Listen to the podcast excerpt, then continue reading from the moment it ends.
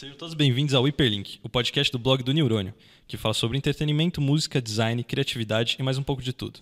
Eu sou o Guilherme e antes de apresentar nosso convidado, eu quero que nossa bancada se apresente e fale aquela sugestão de, de prática que a gente tem sempre. Por favor. Bom, meu nome é João e provavelmente quando você estiver assistindo esse hiperlink, o texto novo do Akira e o vídeo também já vão estar no blog do Neurônio. Então, se quiser dar uma conferida lá. Oi, oi, meu nome é Júlia e a minha sugestão de hoje é Façam Esportes. Beleza. Como já disse, o meu é Guilherme e por favor, não esqueçam de tomar água, tá muito calor. Essa vai ser a minha de hoje. Bom, e hoje a gente vai falar com um convidado muito especial, o cara é mergulhador, biólogo, educador, velejador e youtuber, faltou alguma coisa? É o Charlie Flat. Charlie, por favor, se pudesse apresentar e dar uma sugestão também. Pode ser qualquer coisa, sugestão. Qualquer coisa. Então, é, olá, todo mundo que está ouvindo. Eu acho que já foi, já fui apresentado aí bacanamente, mas eu acho que uma coisa que eu gosto bastante aí de, de mostrar é que eu sou um cara que adora aprender, sempre estou aprendendo. Então, minha sugestão é aprendam tudo que vocês puderem. Indo nessa pegada do aprender, então, Charles, eu queria que você falasse um pouquinho mais de como começou a sua jornada. A gente sabe que você começou como mergulhador, se puder falar um pouquinho. Como que foi chegar, chegar até aqui no mundo da vela? Eu tudo começou com a, eu criança muito encantado com o que eu via na televisão. Eu tenho 47 anos, então quando eu era criança não existia Discovery Channel, não existia, é, sei lá, esses outros aí, né, os canais aí a cabo e tal. O que tinha, eu sou de São Paulo, então tinha TV Cultura, né, que passava um, um documentário toda tarde quando eu chegava da escola, tinha um que chamava Os Bichos, né, que era os bichos, a bicharada em geral. Que era, Animal era, Planet da TV Cultura, mais ou menos. Que era dublado, exato, que era dublado é, né, ali pela própria TV Cultura. E tinha um tal de um cara que chamava Jacques Cousteau, que para as novas gerações aí muita gente não sabe quem foi, que é um francês que inventou o equipamento de mergulho. Então o cara lá nos idos de no pós-guerra, o cara inventou esse negócio aí, ganhou um navio e saiu mergulhando pelo mundo porque para documentar. Ele, ele gostava de filmar, então ele começou a mostrar um negócio inédito. Tipo, ninguém nunca tinha ido para baixo d'água, de fato, documental. A galera ia para baixo d'água às vezes para trabalhar. Antes de inventar o de mergulho, era o escafandro que você usava para de fato ficar respirando embaixo d'água ou prendendo fôlego. Hum. E aí explodiu aquele negócio lá. Então o cara assim ficou muito famoso. E ele foi ficando cada vez mais velho, tendo cada vez mais influência. Inclusive, o cara tinha, assim. É, o cara foi recebido na Casa Branca. Não sei se o presidente era o Kennedy, na época, quem que era lá, para saber a opinião dele sobre as coisas. Na ONU, para falar sobre os oceanos. Ele foi um dos primeiros caras a falar: gente, a gente precisa cuidar dos oceanos, porque na época parecia que era tudo infinito pesca, recurso, que era tudo infinito. Então, ele teve essa, essa grande influência. Então, para mim, aquilo era incrível. Eu via aquilo quando eu era criança. Então, eu queria mergulhar. Comecei a mergulhar com 14 anos. Me encantei com aquilo tanto, mas assim, mas o encantamento era tão grande que na piscina, no curso de mergulho ainda, eu já falei: nossa, eu vou, isso aqui vai fazer parte da minha vida. E aí fui galgando esse caminho. Com 19 anos, eu era um profissional do mergulho turístico, né, sendo guia e tal. Fui estudar biologia, que para mim era um passo lógico para estar perto da natureza. Você era guia turístico aqui em São Paulo mesmo? Ou eu você já tinha mudado de. Então, eu morava em São Paulo e trabalhava na operação de mergulho da Laje de Santos, Ilha da Queimada Grande e Alcatrazes, né, que são as três ilhas aí é, bacanas assim do estado de São Paulo e que inclusive é, de, de, São Paulo para baixo, né, eu considero os, melhores lugares, né, porque assim, conforme a gente vai indo cada vez mais para o norte, na costa, vai tendo mais diversidade, né, águas mais quentes e tal. Então, Santa Catarina, por exemplo é, nem existe a presença de corais, né? Pela água ser fria. Tem uma, uma, um grupo ali, um conjunto desses, desses peixes, dessa comunidade recifal, né? Quando a gente vai mergulhar, ver em águas claras, límpidas, e ver aqueles monte de peixinhos coloridinhos nadando, né? Procurando Nemo e tal. Esses são os, os peixes recifais, né? Que estão associados a um recife. Então, por exemplo, essa comunidade recifal em Santa Catarina não tem corais. Né, e os corais são uma parte muito importante dessa comunidade toda. Então, em São Paulo já posso ter corais, e você vai indo para o norte, Abrolhos, é onde no Brasil tem o maior banco de coral, inclusive de todo o Atlântico, do hemisfério sul, que é gigantesco, é a maior diversidade, maior, assim, tem, tem de tudo. E aí tem também outros tantos lugares aí um pouco mais para o norte, Fernando de Noronha, que são águas muito claras, né, muito límpidas, que as pessoas acham que é um dos lugares mais incríveis para mergulhar, por conta das águas, sim, por conta do fundo, que é bonito, que é, que é vulcânico ali e tal também, mas a diversidade lá é bastante baixa, né? A riqueza, que é a quantidade de bichos diferentes que existe, também é baixa, porque é uma ilha muito isolada lá no meio do, ela é, sei lá, um quarto do caminho para a África, né? Então ela está bastante isoladinha ali. Mas então trabalhava na Laje de Santos, na superação da Laje de Santos. E aí quando eu fui fazer biologia, eu, eu era encantado pelos tubarões. Né? Eu queria mergulhar com os tubarão, eu queria trabalhar com tubarão. E aí eu perguntava onde é que tinha, sei lá, gente que mergulhava. E, mas era muito novo ainda essa coisa do mergulho no Brasil, especialmente ligado à ciência. Não conhecia ninguém, não encontrava ninguém. Ah, tem o cara lá que trabalha com tubarão, mas é, com os barcos de pesca, e você vai ver os tubarões que a galera pescou. Falava, não, não quero tubarão que a galera pescou, eu quero eu ver os tubarão lá, sabe? Só assim, método indireto, não quero, eu quero mergulhar. Eu era, sabe, ver assim, os colegas fazendo estágio, procurando, tentando descobrir o que, que gostava e tal. E eu, mano, se não for mergulhar, não, não quero saber. E aí, uma hora, abri um, um projeto lá, queria um estagiário, já ou do quarto ano formado, eu era do terceiro ano, né? Só que eu tinha, cara, pela, pela já essa dedicação que eu já tinha profissional, eu tinha mais mergulho que todos os candidatos somados. Então, entrei com tudo e fui, assim, foi muito legal. Teve essa, essa sinergia muito grande. E eu sou amigo dessa galera até hoje. E essa galera hoje são super referências, são super pesquisadores hoje, Caraca, professor de universidade, líder de laboratório de pesquisa, assim, super conceituados no Brasil. E onde que foi esse estágio? Esse foi, então, foi um projeto da USP, que eu estudei na USP. Então era era o Museu de Zoologia da USP, que é como se fosse um, um anexo, né, da, da própria USP, que é mantido pela USP. Tinha o projeto próprio, com financiamento próprio, com, com as fundações de auxílio à pesquisa.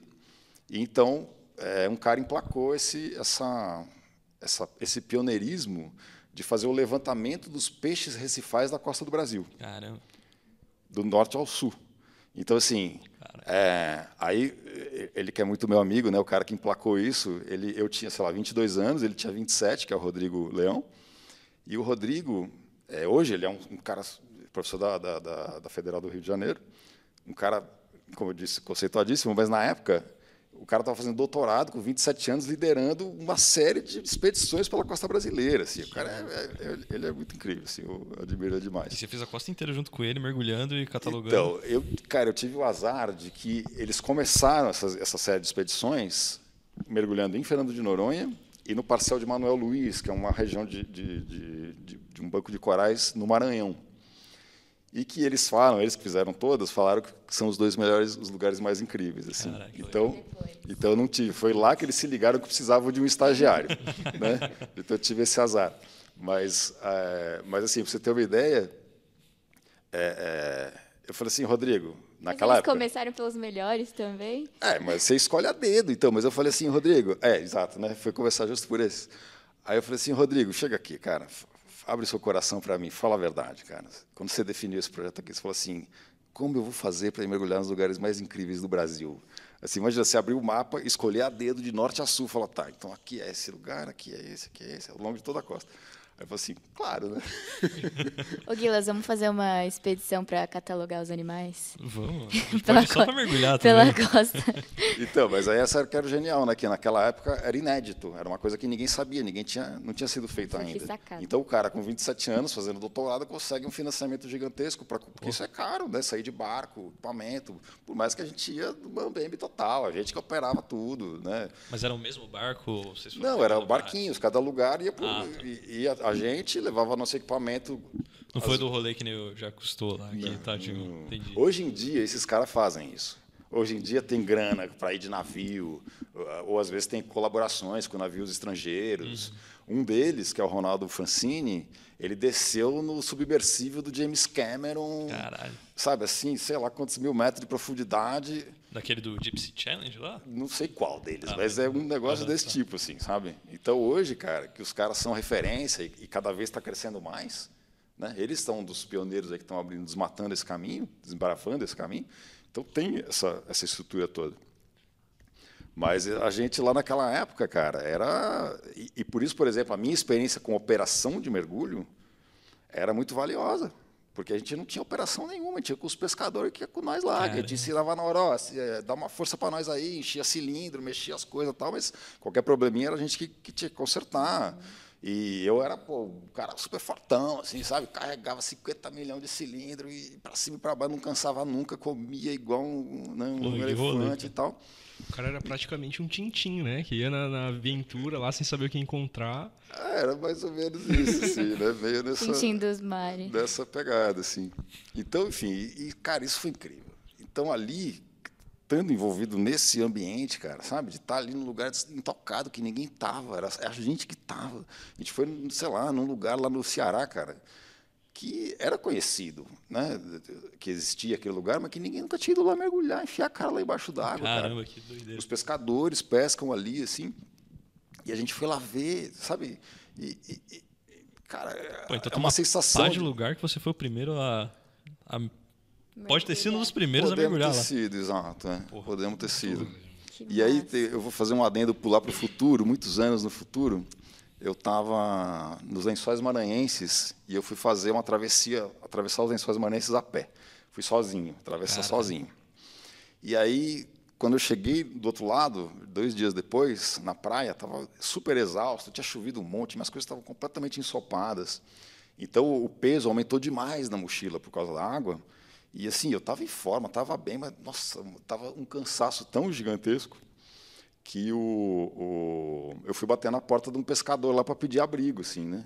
E ele me, me abrigou e a gente começou a conversar e tal. Eu falei assim, de onde você é? Ele falou, não, não sou daqui não, eu sou lá de, de... Rapaz, esqueci o nome da cidade lá. Daqui a pouco eu vou lembrar.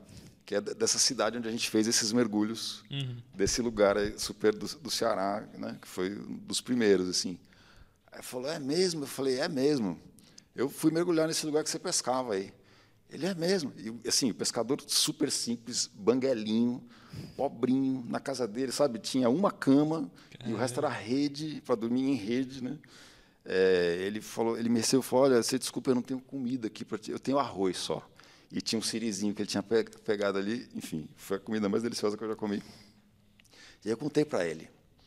Cara, eu fui mergulhar nesse lugar, é assim, é assado, o fundo é não sei como, tem os bichos assim, assado e tal. E eu tô ligado que quando você pesca, dependendo de como o bicho puxa na linha, porque eles estão puxando na mão a linha, né? não é vara, né? Uhum. Você sabe que bicho é, e se o bicho vem rodando não sei o quê, é o bicho tal. Aí ele falou assim, o senhor conhece mesmo.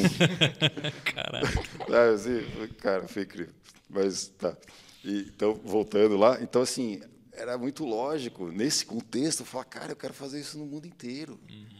Então, que, como é que a gente vai fazer para fazer isso no planeta inteiro? A gente tem que ter um veleiro, mano. A gente tem que ter um veleiro e vamos dar todo mundo de veleiro e vamos mergulhar nessa porra toda aí.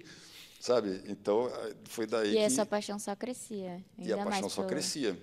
Mas teve um, um, pequeno percalço na história aí que eu descobri nesse meio tempo que eu não gostava de ser cientista. Eu gostava de estar no mar, de estar lá no campo, de ser o cara que carregava as coisas todas, que ajudava a operação Explorador, a rodar. então. É, mas eu não gostava de ler os trocentos mil publicações científicas sobre algo tão específico, daquele temazinho, aquilo, eu queria algo mais abrangente, queria estar na natureza, sabe?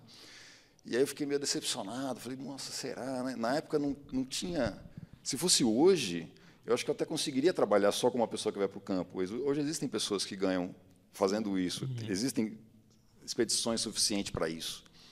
Na época, não. Então eu falei, cara, acho que eu não quero mais. Será que eu não quero mais fazer isso? Então, né? E agora? Fiquei perdido e tal. Cara, só para contextualizar, de quem você está falando? Eu estou falando de 99, 2000, mais ou menos. E aí eu falei, puta, então não é isso mais. E aí, sei lá, pelo menos na época, você formado em biologia, você vai seguir a carreira de cientista, acho que ainda hoje ainda é assim. Você vai seguir a carreira de cientista, você vai dar aula, ensino de escola, ou você vai trabalhar em empresa, digamos assim. Você vai ser o biólogo da Coca-Cola, né? que vai lá tentar liberar para fazer uma fábrica lá e destruir alguma liberar coisa. Liberar a barra dos caras, sei lá. Né? Vai jogar para outro time. Mas assim, e, e, aí nenhuma dessas opções me, me me parecia algo interessante, e, mas sempre também com a vontade de ir para a Antártica. Eu queria muito conhecer a Antártica. Mas aí eu falei, cara, vou, sei o que eu vou fazer, fiquei com os olhos atentos, né, o que eu vou fazer da vida. Me encantei pela música, fui estudar percussão, me formei em percussão popular. Caramba. Fiquei uns anos aí dedicado a essa coisa da música. Aqui no, aqui no Brasil. Aqui no Brasil. Música brasileira na veia, percussão brasileira, assim, né? Uhum. E, mas, nesse meio tempo, eu aproveitei a, a, o, o conhecimento de biólogo para trabalhar nas viagens que as escolas fazem. Então, em São Paulo é muito comum, o pessoal que é fora de São Paulo, muita gente não, não, não, não tem familiaridade com isso, que é, em São Paulo, as escolas particulares, quase todas fazem algum tipo de excursão, seja de uma manhã, seja de um dia inteiro, seja de vários dias. E quanto mais poder, maior poder aquisitivo da, daquela escola, dos alunos e tal, as viagens passam a ser mais mirabolantes, digamos assim. então, eu passei a trabalhar com as escolas mais mirabolantes, né, que tinham mais recursos. E, cara, fui diversas vezes para a Amazônia, para o Pantanal, para Foz do Iguaçu, para Itatiaia, para o Petar, onde tem as cavernas, para Ilha do Cardoso, que é um parque estadual na área de Canané, assim, lugares incríveis. Aquelas escola alemã que internacional, business, sei então, lá das quantas, não sei o nome de mano, nenhum. Eu estudava numa escola que tinha umas expedições, mas não eram muito legais. E tinha uma do lado que tinha umas expedições que foram para Ilha do Cardoso, que foram para o Petar. Eu acho que a minha até chegou a ter uma coisa de Petar e tal, mas eu lembro de uma expedição que eu fiz para São Paulo para ir na Cracolândia. Tipo, essa foi a expedição da minha escola. É, em São Paulo tem bastante disso e também. uma peça depois, Olha eu fiquei, mano, que, que escola que é legal. É. Não, mas, é, mas de qualquer forma, é a, isso é feito porque é o ensino fora da sala de aula. Então, eu tenho certeza que você nunca mais esqueceu não, da Cracolândia, do contexto ali do que você aprendeu naquela, naquela situação, provavelmente coisas sociais, desigualdade Sim. social. Aí você talvez tenha ido lá na Sala São Paulo assistir, sei lá, a Sinfônica tocar. Assistir Rei Leão. Assistir qual? O Rei Leão. O Rei, enfim, né? Mas uma, uma, uma coisa cultural, Sim. e aí você vê uma coisa do, no, no, no, no teatro ali né, numa sala super tecnológica do lado da Cracolândia. Enfim, então é, é, interessante isso aí também, eu acho. Né? Tá, talvez você preferia ter ido para lugares ainda mais né, distantes, mas é, eu acho valiosíssimo essa coisa de, de, poder trazer, tirar os alunos da sala de aula. Porque, é, eu cara, acho que falta um pouco isso, de tirar o aluno da sala de aula e principalmente colocar em contato com a natureza, que é o que você estava falando das expedições. assim. Ainda mais esses alunos dessas bolhas em específico, imagino você teve contato com esses alunos muito, né? Eles deviam ter uma visão de mundo muito fechadinha e tal. Isso deve ajudar muito para expandir isso. Ah, eu acho que sim, né? Acho que, que, que, que expõe as pessoas a situações diferentes. Sei lá, no Pantanal, né? A galera vai com muito medo, assim, achando que vai jacaré e sucuri, vai comer e piranha, vai comer você cada esquina que você virar ali. E aí a pessoa vai, vai, vai ter familiaridade. Nossa, se a gente chegasse de noite, cara, era uma molecada, de 13 anos. Uma molecada ficava com medo, chorava, sabe, assim. Pior tipo de molecada, né? E aí, e aí tá, e no outro dia via o sol nascer, tudo lindo, uhum. ver aquela fazenda linda. Ah, mas deve ser muito legal ver despertar em alguns o prazer, assim, por, por explorar e se aventurar em lugares, ainda mais quem mora em cidades que não tem isso. Acho que essas viagens dão dão oportunidade, assim, para eles se descobrirem. E até ver a primeira noite também, né? Porque acho que acaba o medo, a primeira noite, ver que sobreviveu no dia seguinte, deve ser muito bonito ver. Não, exato. E aí tem gente que, que não gosta, ou sei lá, as meninas, né, mais fresquinhas, assim, no, no final estão ali gostando. Ou quando a gente ia na Ilha do Cardoso, né, que, por exemplo, a Ilha do Cardoso é um lugar muito ideal para fazer o estudo do que a gente fala dos ecossistemas costeiros. Né? Então, por exemplo, você vai olhar a, Serra do Mar, né? tem ali a Mata Atlântica, na encosta da Serra do Mar, e vai descendo até chegar na praia. Então, por exemplo, a, o ambiente de areia não tem absolutamente nada, você não vê nada, você só vê areia. Tem bicho lá, mas eles estão enterrados embaixo da areia porque o sal e o sol ali são inclementes e, né, não tem uma diabo de uma planta. Mas se você se afasta um pouco já da água, você começa a ver uma microplantinha ali e aquela uma plantinha lá, cara, é valente pra caramba, porque ela consegue sobreviver naquela quantidade de sal ali e não tem solo ali. Mas aí a plantinha dela que caiu e já decompôs um pouquinho, já fez um micro solinho. Aí vem outra atrás dela que aproveita, agora ela consegue com um micro solinho, mas ela também é valente. E aí assim vai sucessivamente, vai crescendo. Quanto mais você se afasta da praia, começa a ter plantinhas cada vez maiores, a camadinha de solo vai engrossando cada vez mais, os arbustos, arbustos vão crescendo, até quando chega lá na encosta da Serra do Mar, começa a ter mais solo, as árvores e tal, chuva pra caramba. Mas, se tem um costão rochoso interrompendo ali, né, atravessando, cortando a praia, indo até o mar, os bichos que estão ali são diferentes. Mas também tem essa mesma questão da distância do mar, do, né, da altura e tal, dos bichos diferentes que estão colonizando aquele ambiente. Mas se tem um rio cortando, aí vai formar um manguezal. Então é um outro ambiente, mas é tudo naquela. Então a gente está falando de vários ecossistemas, né? Então são os ecossistemas costeiros. Então o manguezal, cara, é aquela lama zona, né? Aquele cheirinho meio de, de, enxofre e tal. E no começo, assim, tem uma galera que fica toda assim, nojentinha, né? Oh, fica aquele cheirinho de enxofre. Gente, tá normal, tá tudo bem, não é podre, assim, não é, não é sujo. Não Cheiro é de vida, né? É, faz parte, cara. Mas é limpo esse negócio aqui. E no final, mano, a gente tá inteiro de barro do pé, do, cabelo até você, você abre. Tá, se tá de olho fechado, é, é preta. Aí abre o olho fica só o branco, assim, tipo o, o Rambo, sabe? Assim na, na, na, emboscada, né? E a galera curtindo, sabe? Isso é demais, cara. Essa... Nossa, mas eu estava pensando aqui em questão de que você estava falando de é, catalogar. Hoje tem equipamento tecnológico que faz isso e tipo eu, que vocês não precisam mais mergulhar ou vocês continuam mergulhando? Cara, eu vou te saber te responder isso melhor daqui uns 10 dias, porque eu tô para ir participar de uma expedição da, da Federal do Rio de Janeiro e eu vou como repórter. Ai, Pô, né? que legal. Então, estou me desenvolvendo nessa questão aí da, da, produção de conteúdo educativo e tal. Mas, assim, na época que eu fazia isso, que é 25 anos atrás, é, nada batia o, o, a capacidade humana né, de olhar uhum. e saber quem que está passando e tal. Hoje em dia, com inteligência artificial e tal, talvez as coisas estejam melhorando, mas de qualquer forma também tem a câmera que está lá embaixo, Outro dia estava conversando com o Rodrigo, ele falou, cara, a gente tinha lá, sei lá, tinha botado cinco GoPro lá para ficar capturando imagem, fomos navegar para outro lugar para fazer trabalho para daí voltar e pegar de volta as GoPro. Uhum. Entrou uma ventaca violenta, o mar, não sei o quê, levou tudo embora, tchau, Nossa. sabe? Então, ah, tem a questão logística também, tem a questão de você deixar ali um, se você largar lá um, uma cúpula de vidro com as câmeras ali filmando tudo, né? quanto tempo vai levar até as alguinhas começarem a crescer em cima daquela cúpula hum. e você já não conseguir mais enxergar? Vai ter que ficar uhum. algum tipo de, de, de dispositivo limpando aquele tipo uhum. limpador de para-brisa, não sei girando, Sim. mas aí o negócio tem que girar e aí como é que você vai fazer para o negócio ficar girando sem emperrar e a bateria que não pode acabar, quer dizer é, é toda uma logística aí, né? Uhum. Que, que acho que é possível fazer, mas vai tornando as coisas cada vez mais complexas. Bom, Charles, você já falou que você começou com mergulho, aí você foi para a área da educação com essas escolas particulares, e depois você foi parar na vela, né? Como que você chegou nesse mundo? Você deu uma palhinha, mas... Então, aí essa caminhada foi a seguinte. Essas viagens com as escolas que eu fazia eram as escolas, primordialmente as escolas internacionais. Essas escolas são escolas padronizadas em diversos países, então as mais que a gente vai encontrar mais comumente são as escolas americanas e britânicas, né? Porque o inglês acaba sendo a língua franca aí. Talvez no futuro a gente vai encontrar escolas chinesas, não sei. É. Tem escolas alemãs também, mas fora da Alemanha e, da, e, na, e dos holandeses, quem mais fala alemão, né? É, enfim, então para quem viaja muito, pessoas que têm que viajar muito e que, né? Então, sei lá, uhum. diplomatas, é, executivos de empresa, de grandes empresas e tal.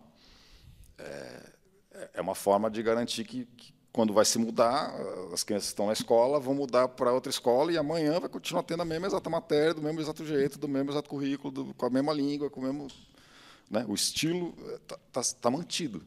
Mas a maioria dos alunos, pelo menos nas escolas brasileiras, são brasileiros. E os professores são nativos, de língua inglesa, com algumas exceções. Né? Mas, enfim, então os alunos falam inglês muito bem. E eu, meu inglês era macarrônico no começo, muito ruim. E aí, sei lá, por, por impaciência, às vezes por maldade também, a molecada falava, ah, fala português, vai. E aí aquilo me feria, né? feria meu orgulho, né? porque eu queria saber falar inglês bem, eu queria saber, e ainda mais naquele contexto, né? um contexto de ensino, quer dizer, você ensinar em inglês requer um, um, um, inglês muito mais desenvolvido do que você viajar lá, faz umas mímicas, eu estou com fome, sei lá, onde fica a estação de trem né? E, ou num bar e tal. Então, é, aquilo me movia estudar mais, mais, mais, mais. E aí, e, e assim foram alguns anos, né? E eu estudando lá, lendo meus livrinhos, vendo filme, estudando umas gramáticas e tal, e aprendendo. E até que uma hora depois, de novo, fala português. E aí eu fiquei indignado com aquilo. Falei, cara, eu preciso ir para algum país de língua inglesa, ficar alguns meses, pelo menos, para imergir geral embora já fosse uma grande imersão essas, essas viagens todas, tantos, tantos dias, né? Que, de tantas viagens, de tantos dias que eu tinha feito. E, para encurtar a história, eu acabei indo para a Inglaterra. É, estudei tanto, entrei tanto de cabeça, eu sou, eu sou, meio obsessivo com as coisas que eu decido aprender assim. E aí tá, então aprendi inglês em tanta é, profundidade que quando eu voltei, eu é, fui ainda estudar para fazer tradução simultânea, que para fazer você não basta conhecer as línguas que você está trabalhando, seja quaisquer dois pares de línguas, né? Tipo a pessoa está falando uma língua e você vai traduzir para a plateia de outra língua. Então você pode combinar quaisquer duas línguas, mas para fazer isso você tem que dominar as duas línguas muito bem.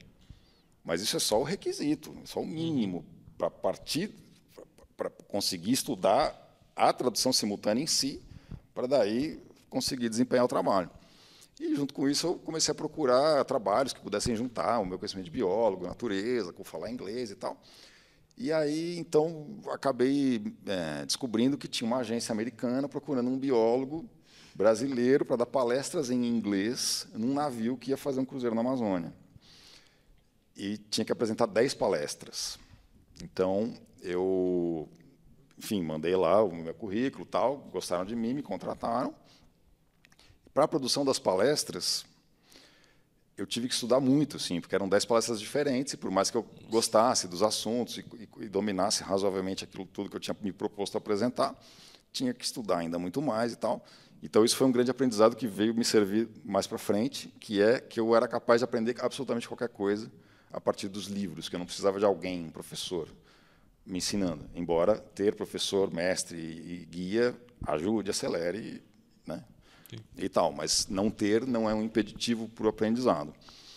É, e aí, quando eu fui nesse trabalho, teve um, um, senhorzinho lá que era a terceira idade, essa galera. O senhorzinho falou assim: Ah, então, seu sonho é fazer uma volta ao mundo e você não sabe velejar. Ah, não sei velejar. Como não sabe? E para mim era tão lógico falar, claro, porque eu não tenho dinheiro, não tenho. É, não conheço ninguém que navega, como é que eu vou velejar? Eu falei, cara, não interessa, porque se você ganhar na loteria amanhã, você não vai sair para navegar na sua volta ao mundo. Então, o dinheiro em si não é o impeditivo de verdade. Eu falei, é, tem razão. E aí, com 35 anos, eu tinha 35 anos, que eu falei, tá, então eu preciso aprender a navegar. E fui para a represa Guarapiranga, fui procurar lá uns barquinhos, onde tinha um barquinho mais baratinho que eu podia alugar e, e começar a navegar. E aí aí que entraram os livros. Eu não tinha dinheiro para pagar curso, mas eu tinha dinheiro para comprar livro. Então, eu comprava livro de navegação, lia os negócios tudo lá, as manobras, a vela, como é que ajusta, não sei o quê, e ia praticar na represa. E aí, foi aí que eu, então, que eu vinha matutando a vida inteira, como será que eu vou conseguir chegar na Antártica? E procurar. Era sempre, sempre foi seu maior sonho, desde que. Um dos grandes sonhos. O maior sonho de todos é a volta ao mundo, que eu ainda não fiz, né? Mergulhando nos lugares mais incríveis. Mas a Antártica me chamava também muito, assim, muito, com muita intensidade. E então eu tinha procurado, sei lá, na época da faculdade. Aí fui lá no Instituto Oceanográfico, que na USP, que na época não tinha o curso de graduação de oceanografia, era só pós-graduação. Perguntar quem que ia para a Antártica. Ah, professor tal vai para a Antártica. Ah, legal, e professor, tudo bom? Então, eu sou lá aluno da biologia, não sei o que, quero para a Antártica. Aí ele deu uma risadinha e falou assim, cara, tem gente aí do mestrado e do doutorado na fila, né? É, mas vem aí, né? Vai trabalhando aí. Eu tenho uma, um sedimento coletado lá, se quiser vir o sedimento, né?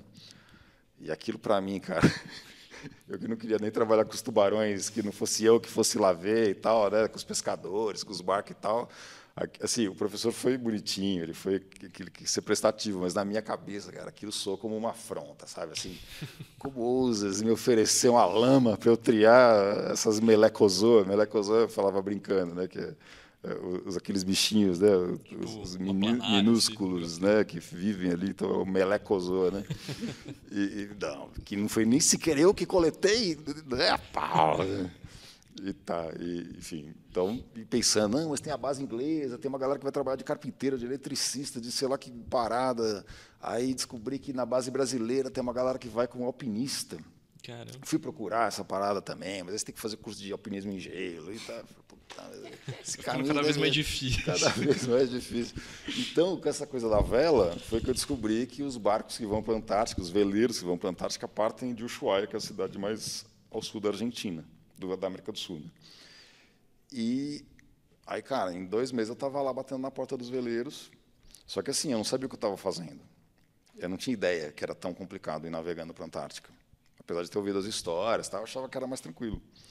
E então assim, eu não tinha como é que um cara que tem seis meses de praticar na represa, Guarapiranga, né? Aí eu faço a comparação sempre, que é como se fosse uma pessoa que está aprendendo a escalar no murinho de escalada lá da, da, da academia, vai bater na porta dos caras que vão para o Everest e falou, posso ir também, né? É meu sonho aí. então, enfim, e aí, é, mas nessa de, de, de, de, ir sem saber o que eu estava fazendo, né? Se eu soubesse, talvez eu não teria ido. Talvez eu teria vergonha de ter ido fazer o que eu fiz. Sim. Mas, né? Às vezes é bom ter uma cara de pau né? e dar cara tapa. É bom mesmo. não saber às vezes o que você está fazendo, né? E fui lá bater e tal. E, mas o que aconteceu foi que eu, eu, eu consegui pôr o pé na porta. Então eu consegui participar de uma navegação de um dos veleiros que vão para a Antártica, mas não para ir para a Antártica, mas para navegar no entorno de Ushuaia. Só que navegar, a navegação em Ushuaia ali não é nada fácil. Uma navegação muito difícil também. A região da Patagônia, toda ali é muito ventosa, né? muito uhum. é, tormentosa. E então é um, um, excelente aprendizado e não é tão frio quanto na Antártica. Então eu comecei a ter contato com essas pessoas e comecei a me engendrar nesse mundo da navegação justamente com a galera entre aspas do Everest, né? Como se você quiser ser alpinista e você de repente consegue uma, uma uma, uma pista ali, uma entrada para ser assistente do, do, da galera que está indo para o Everest. E a galera começa a te ensinar as melhores práticas. Então eu fui aprendendo. Então eu tive um, um caminho nessa coisa da, da, navegação completamente diferente. Quer dizer, eu comecei com 35 anos sem saber absolutamente nada, sem conhecer absolutamente ninguém. E de repente eu estava ali com a galera da Antártica, que é o Everest da navegação, né? E então você vai tendo acesso ao que, que é a, a, a, melhor prática, né? Que nem sei lá, que nem aqui fazem o curso de audiovisual, né? Não sei qual seria o equivalente aí, não sei se é Hollywood, mas você, sei lá, você vai trampar com, sei lá, que diretor uhum. fodão lá e... Uma 24, assim. É, você tem acesso ao conhecimento de uma vida é. E aí você começa a ter acesso às melhores práticas, cara. Aí você trabalha no, no, no, no, no sei lá, no Avatar, e depois você trabalha no, uhum. no sei lá quem, lá dos, né, Vingadores, e aí você vai, aí você vai tendo acesso a toda essa... E aí você vai vendo quais são as melhores práticas que todo mundo faz. Né? Se todo mundo usa, cara, e a galera é a galera mais referência. Enfim, então, alguns anos depois eu fui convidado para ir para a Antártica, trabalhando, por um capitão que eu não sabia quem era. E as pessoas falavam, mas você vai com esse cara, você nem sabe quem ele é. Não importa, eu vou. Mas você chegou aí antes, quando você não, foi de Não, não tinha ido antes. Ah, Essa tá, vez que eu já... fui bater na porta, não fui para a Antártica. Ah, tá. Eu naveguei num veleiro que fazia navegações na Antártica, mas numa navegação no entorno de Ushuaia, Entendi. ali na Terra do Fogo. Não atravessamos o Drake, que é o mar que separa a América do Sul da Antártica, que é considerado um dos lugares mais tempestuosos do planeta. É, que, né, isso é o tal do Everest, esse cruze. A Antártica em si não é tempestuosa, dificílima de navegar. Não é, não costuma ser. Pode ser, mas não costuma ser. O Drake, sim, é que é o, o onde é o rolê ali. A, a, as tempestades são mais, muito mais frequentes, muito mais intensas. Né? Então o Drake ali é que é o, o onde o bicho pega. Onde o bicho se pegar vai ser ali. Entendi. Provavelmente, né? Eu até já atravessei o Drake em calmaria. Né? Então não é 100% do tempo super tempestuoso, mas quando o bicho pega, também já peguei ali, o bagulho pegou bonito, assim, bonito mesmo. Cara, Pouca gente pegou o que eu peguei ali. Caramba. Pouca gente pegou. Cara, só por curiosidade, como foi quando você bateu na porta dos caras e falou, eu quero ir para a Antártica? Eles... Então, eu cheguei lá em Ushuaia, opa, falei, nossa, eu estou na cidade mais ao sul do planeta, mano. Muito louco. Tá, aí fui lá, achei um hostel. Beleza, onde é que fica os veleiros aqui? Ah, no porto não sei qual. Beleza. Aí vou lá no porto tal. Opa, beleza. Aqui que são os barcos que vão para a Antártica? É isso aí. Com o espanholzão bem portunhalzão ali. É, isso mesmo. Pô, legal. Mano. Aí vai lá, olha. Os barcos, tá, os barcos enormes. Aí eu lá, opa, tudo bom? Aí o cara ou ignora, ou só olha e já, olha e já ignora, né? Enfim, Antártica. Aí eu falava, rapaz, mas os caras não olham na cara, bicho, pessoal mal educado, né? E aí, então, que eu fui descobrir que é, ali é um destino muito importante da mochilagem, né? dessas viagens de, de, mochilagem e também de gente que vai de trailer de moto de tal, Mas assim, pode pegar, cara. Abre qualquer guia de mochilagem, vai estar escrito lá que o Ushuaia, de onde partem os veleiros com a Antártica, bata na porta e tente a sorte. Então, como eu, tinha trocentos outros neguinhos batendo na porta. Só que ninguém tinha ido para lá só para bater na porta, como eu. Então tá, uma hora eu dei sorte, cara. Porque assim, de todos os barcos que vão para a Antártica, naquela temporada, uma pessoa saiu da tripulação e abriu então a vaga, e que era para não ir para a Antártica. Né? E o cara falou assim: olha, abriu a vaga aqui, mano, eu vou embora. Né, você está com chance de me substituir, tem outras tantas pessoas, mas você está parecendo que é o melhor candidato aqui. Né? E que não sabia nada. Né? Então tinha gente que sabia ainda menos que eu. Mas eu sabia um pouquinho de navegação, sabia fazer uns nozinhos, falava inglês bastante bem, que ajudou, porque era um barco inglês. É, então o cara que estava indo embora falou assim: cara, eu já tive na sua mesma situação, eu também já vim para cá bater na porta. Eu já fui para a Antártica algumas vezes. Assim, eu falei, puta, mas é que eu queria ir para a Antártica. Eu falei assim, eu entendo, cara, mas assim, ó, provavelmente não vai abrir nenhuma vaga, nenhuma outra vaga. Essa é a sua única chance. Você que tem que decidir, mas essa é a sua chance de chegar mais perto, cara. Pega, velho. Pega. Aí eu falei, tá bom, beleza, vou pegar. E de fato, não abriu nenhuma vaga. Mas aí esse rolê que você deu em torno ali do, do Cabo Hornet, foi no Cabo Hornet, né? Exato. Ele depois te fez conhecer o cara que te levou para a Antártica? De alguma forma? Então, de alguma forma, porque nesse momento que eu estava ali em Ushuaia, perguntando, batendo na porta, e a galera meio que ignorando, meio não, né? Super ignorando, mas de, de tanto eu insistia, tentando às vezes tinha pessoas um pouco mais assim que falavam não, é, não precisamos, não queremos, não estamos procurando, mas vai tentando aí, vai, né? Assim, não, uhum. não fecha a porta geral. E aí uma das pessoas que trabalhava ali na, na, na barraquinha, ali na, na, na guaritinha, né, do, do, porto em si, falou, ah, legal, seguinte, eu vou te dar os e-mails dos capitães que vão para a Antártica. E depois eu vim descobrir que ela nem poderia ter feito isso, ela foi muito lindinha comigo. Assim.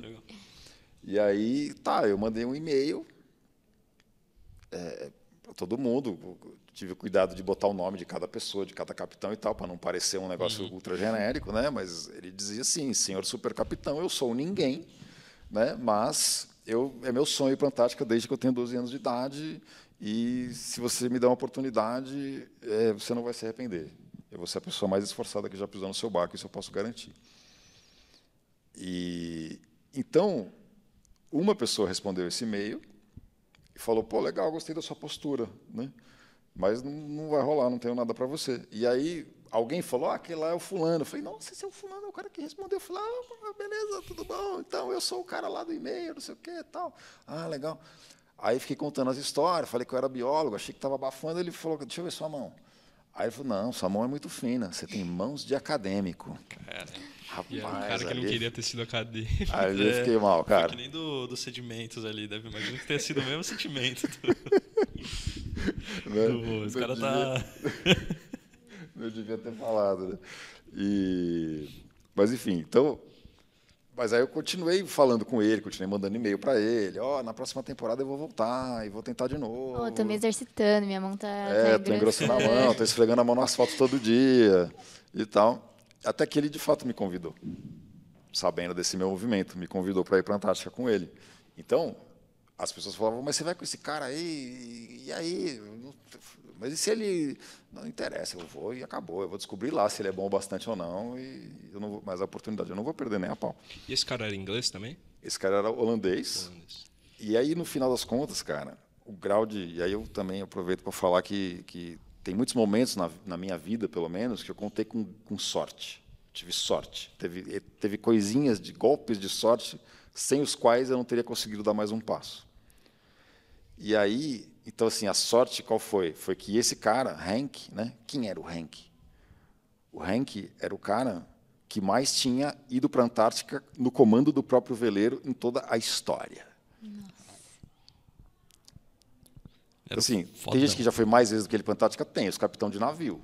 Porque o navio cruza 50 vezes, por, cruza super rápido, vai e volta e leva 300 mil turistas, não sei o que e tal. Beleza, mas assim, no comando do próprio veleiro, ninguém foi mais vezes do que ele para a Antártica. Naquele momento era 50, hoje já é 60 e tanto.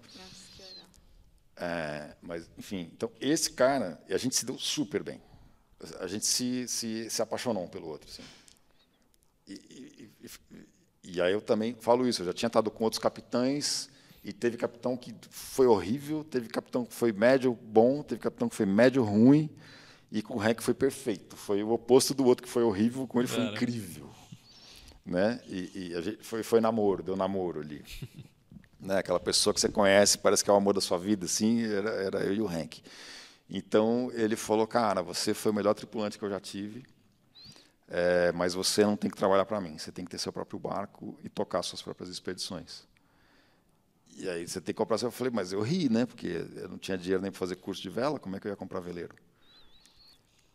E aí eu falei para ele, cara, como assim? Como é que eu vou comprar veleiro? Ele falou, não, é, é, o dinheiro dá para levantar. Eu falei, mas eu não sei nem comandar um barco. Ele falou, não, mas não precisa ser tão bom assim, não. mas, e, e aí começou essa, essa minhoca na cabeça ali, de, rapaz, será mesmo? Então, quer dizer, o cara, esse cara acreditava no meu potencial de uma maneira que nem eu sequer vislumbrava acreditar.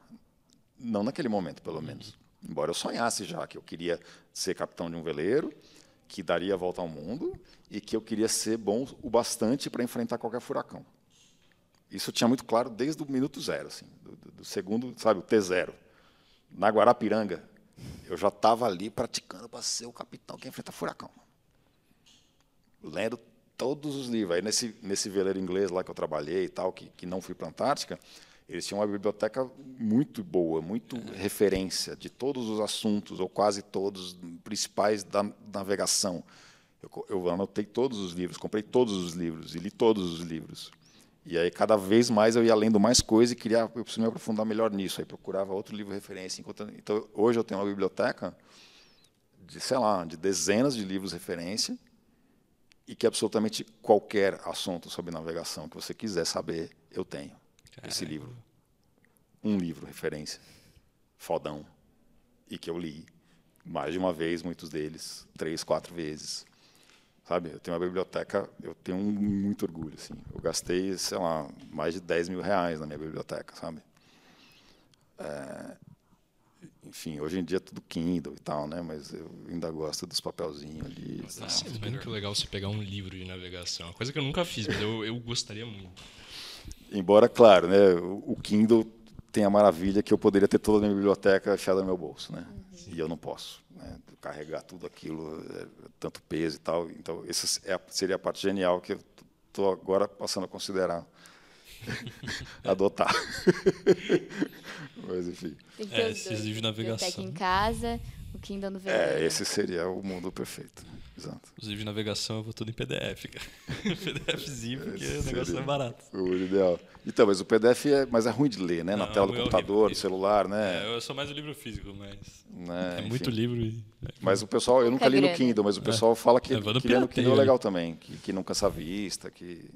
Enfim, mas eu ainda não tive essa experiência de leitura em Kindle. Mas é engraçado que eu, eu, eu já li tanto, assim, que às vezes eu, eu, eu me dou conta que. É, eu, eu gosto muito de ver as pessoas fazendo algo que elas fazem muito bem. Então, por exemplo, música, né?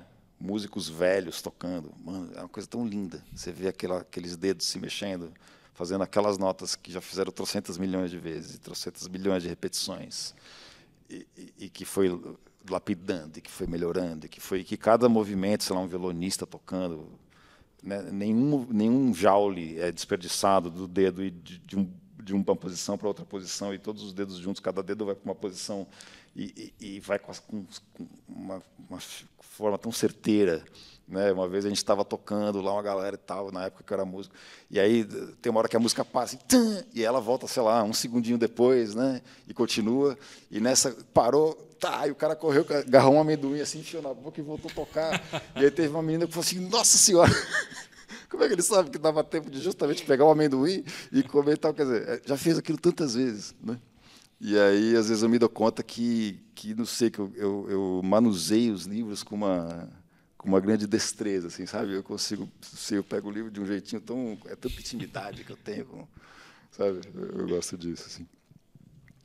Mas em que parte que a gente estava? A gente estava no, é... no, veleiro. Estava então, conhecendo o Henk, conheceu o Henk, foi para a Antártica. Então, e aí fui para a Antártica, e ele falou assim, cara, é, tem que ter seu barco E aí, nesse, nesse meio tempo, foi que a família Schurman, que nesse momento está em sua quarta volta ao mundo, naquele momento estava em sua terceira volta ao mundo. E eles estavam prestes a ir para a Antártica, e a gente então foi vizinho de Porto. E eu era fã deles e tal, e, e aí a gente se conheceu, se gostou bastante também, e eu acabei então sendo convidado para ser chefe de mergulho, que eles estavam depois da Antártica eles iam atravessar o Pacífico, né, do Chile até a Nova Zelândia, passando pela Polinésia, que era também um grande sonho. Antártica e Polinésia francesa, né? Uhum. Eram os meus dois grandes, assim, um negócio bizonho que me atraía de um jeito que, que não sei explicar por quê, mas era assim, saudade do lugar que você nunca foi, né?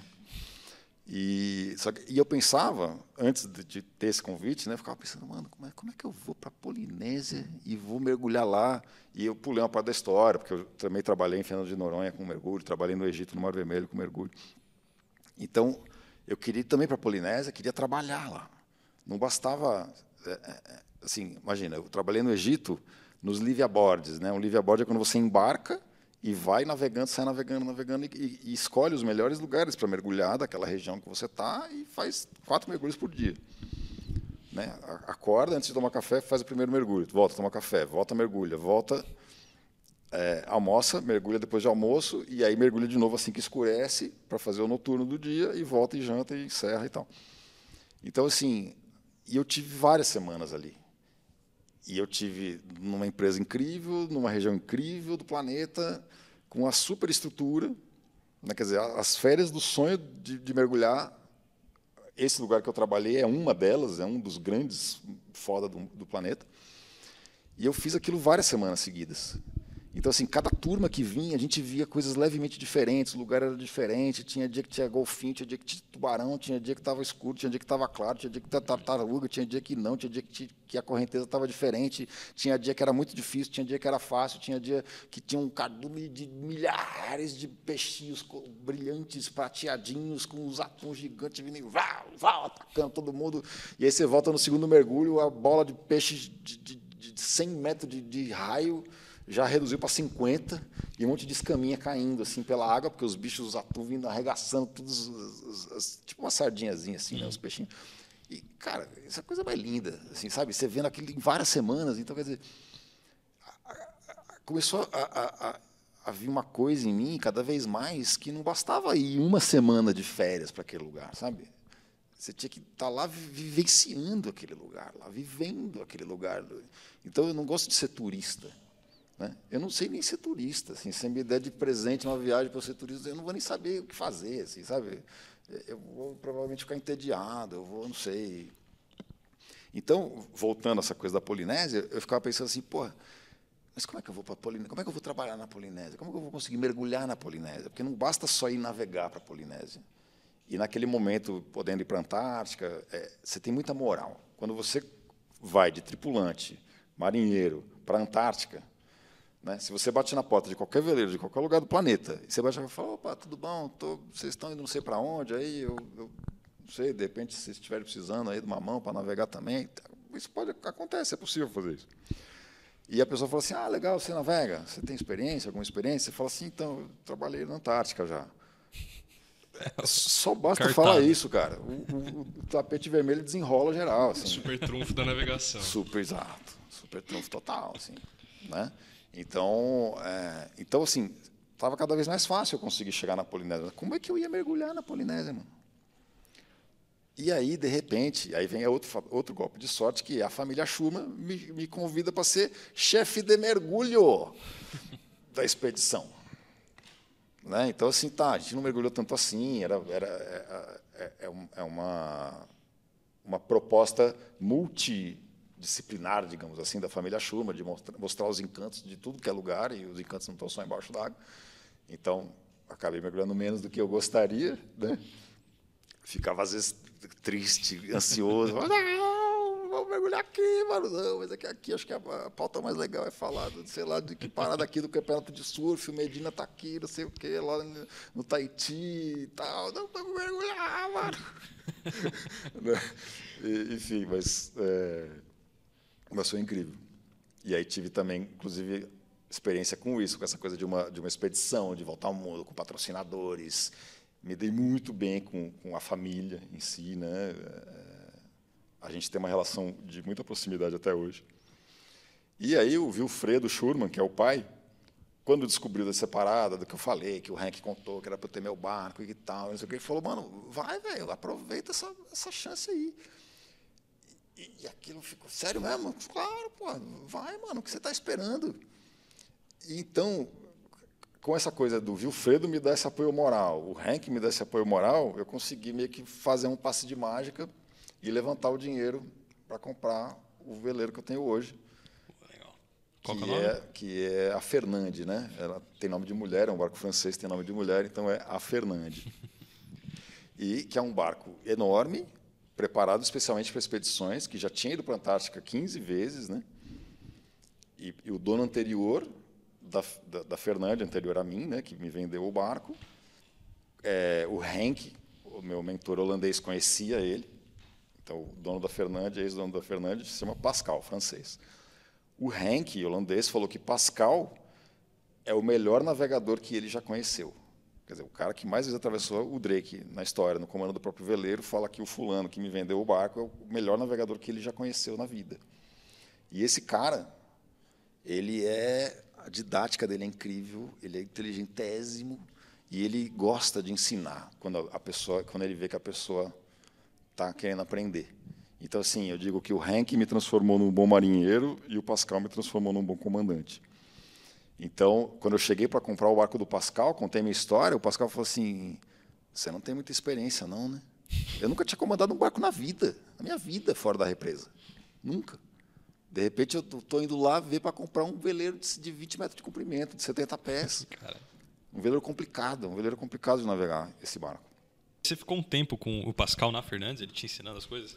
Então, Fernandé, né? Fernandes, desculpa. Em, em, em francês, eu, eu, vou, não vou pronunciar tão bem, mas os franceses falam algo muito parecido como Fernand. Era tipo uma amante do Pascal, alguma coisa assim. Então, cara, a perguntar história isso. do nome Fernande é, é bastante peculiar. Então, Fernande, Pascal foi acho que o terceiro dono, né, da, Ah, tá. da Fernande. Então, Fernande já, já, já foi batizada de primeira com esse nome.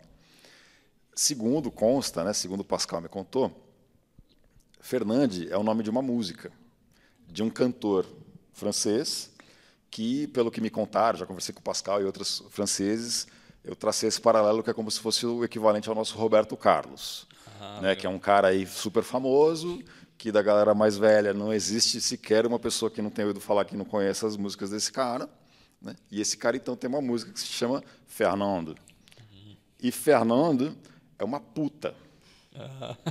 E a música, e a rima da música é Quand je pense Fernando, je bande, je bande. Je bande é eu fico de pau duro. Nome maneiro, uma história muito louca. Então, é, então Fernando, né?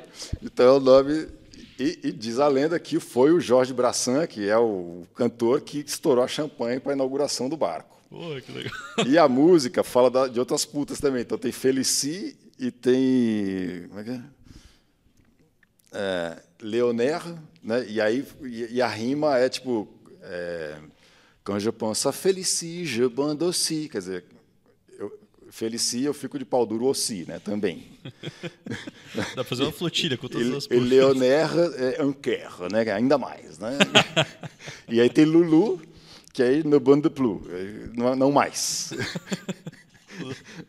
então também ouvi falar, sem confirmações, que haveria, teriam feito Fernando, é, Leoner e Felici. Tem outros barcos aí. E tem o trio, mas é- é- só Eu tô vou, falando vou achar que eu essa falar música e tal. colocar no final do podcast, pra quem quiser escutar, Então, que é puta enfim, história maneira. né? Então essa é a, e vem com essa com essa história. Inclusive, é, Fernande também já foi apreendida por, por contrabando de, de droga. e Caramba. tal. Tem, Nossa, é recorrente É um no barco com história, né? então, tem história. tem, o barco tem história. Então, assim, então tem gente que pergunta, pô, você que deu o nome, você trocou o nome? Falou, rapaz, nem, nem a pau, né? A sensação que dava era que, assim, trocar de nome. Nem e eu confesso que a primeira vez que eu ouvi o nome eu achei esquisito, né? Pra gente não, não sei lá, né? é incomum, não, não é. Então, eu falei, nossa, mas que nome estranho. mas assim, mano, quando você começa a ouvir a história do barco, nossa, não Você tinha nem ousa teria mudar. coragem de mudar. Para mim é, é como se fosse trocar o nome de uma criança adotada. Né? Não. Enfim, então. Né? E aí, cada vez mais conhecendo e tal. E aí, quando o, o, o barco. Então, e- então, Fernande é um barco de regata é, oceânica. Então, eu traço esse paralelo, que é o equivalente a um carro que anda no Paris-Dakar, que tem que estar preparado para qualquer terreno, absolutamente qualquer terreno, no cacete, né? o mais rápido possível. Então, imagina, um barco que você tem que estar preparado para tocar em regata, até nas piores tempestades, tem que ser um barco muito marinheiro. Marinheiro quer dizer que ele anda bem na- na- nas ondas, enfrenta qualquer tipo de, de condição. É, então, é, é- é esse barco né, que eu tenho. E aí eu fui entender quem era esse barco, que diabo é esse barco, qu- quão bom é esse barco, quando eu enfrentei a primeira tempestade, e a segunda, e a terceira, e a quarta e tal. E o barco vai com uma beleza pela tempestade, assim, sabe? Vai incrivelmente bem, assim, vai, quer dizer, bem, bem, é tem uma tempestade e tal, mas, né, mas assim, é um barco incrível, cara. E ali você vê que o bicho é, é- é tipo um, um puro sangue, assim, sabe?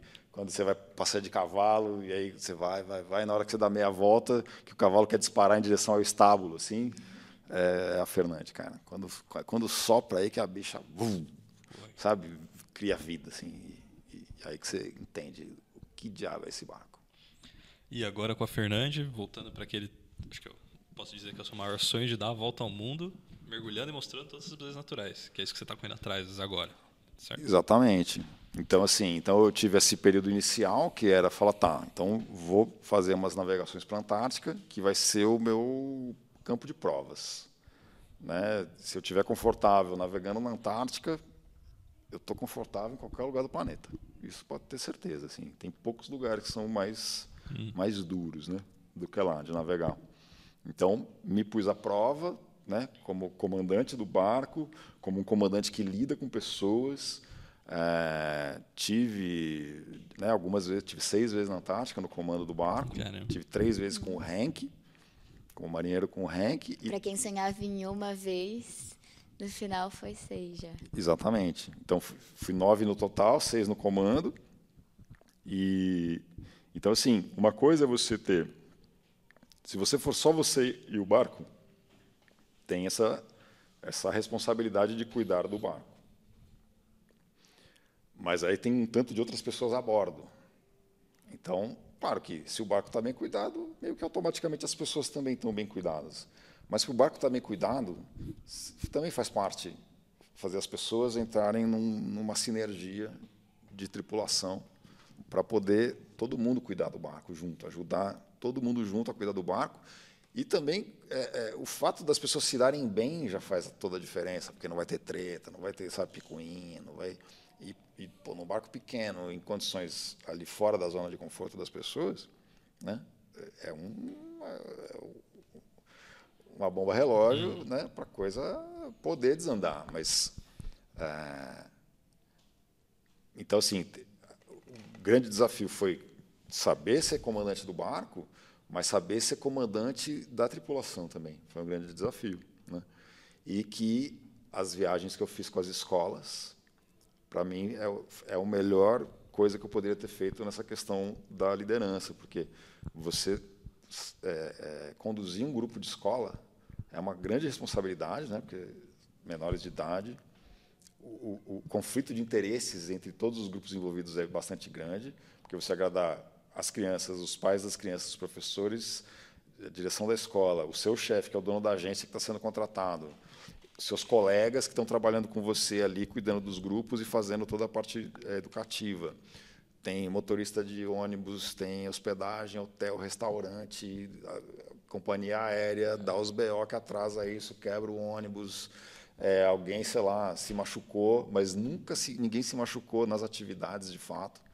As duas únicas vezes que eu tive que levar a criança para o hospital foi porque é, foram fazer brincadeira besta na piscina, ou porque os moleques ali no quarto conversando de noite, o cara dentro do saco de dormir, no beliche de cima ali, ficou olhando para baixo, conversando com a cama de baixo, escorregou, e, e todo enfiado dentro do, do, do saco de dormir, não conseguiu tirar a mão para se proteger da queda, deu com a testa no chão, foi para o hospital.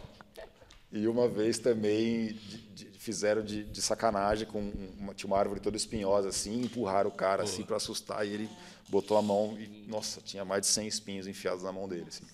Moleque é foda, né? Mas enfim, então foram essas as situações de, de, de algum tipo de Dá para fazer um paralelo então que liderar pré-adolescentes é como subir o Everest também. Poderia, poderia falar cara, então, é, não é fácil, cara. Imagina, não é fácil cara, imagina isso de verdade. E imagina, e eu, cara, era um cara super tímido, super tímido. Ainda sou tímido, mas é, assim, conversando, a gente aqui não, não parece, é, dando palestra, faço numa boa, mas, cara, no começo, então, assim, você recebe a molecada ali no ônibus, vai viajar. Aí chega o ônibus na escola. Aí a molecada começa a chegar. Aí lista de presença, ah, tudo bom, aí a molecada vai entrando, você vai conferindo, todo mundo chegou, tá, os pais estão ali, mala no ônibus, tá, aí fica, é, tchau, isso aqui, felicidade, beleza, então vamos partir, beleza.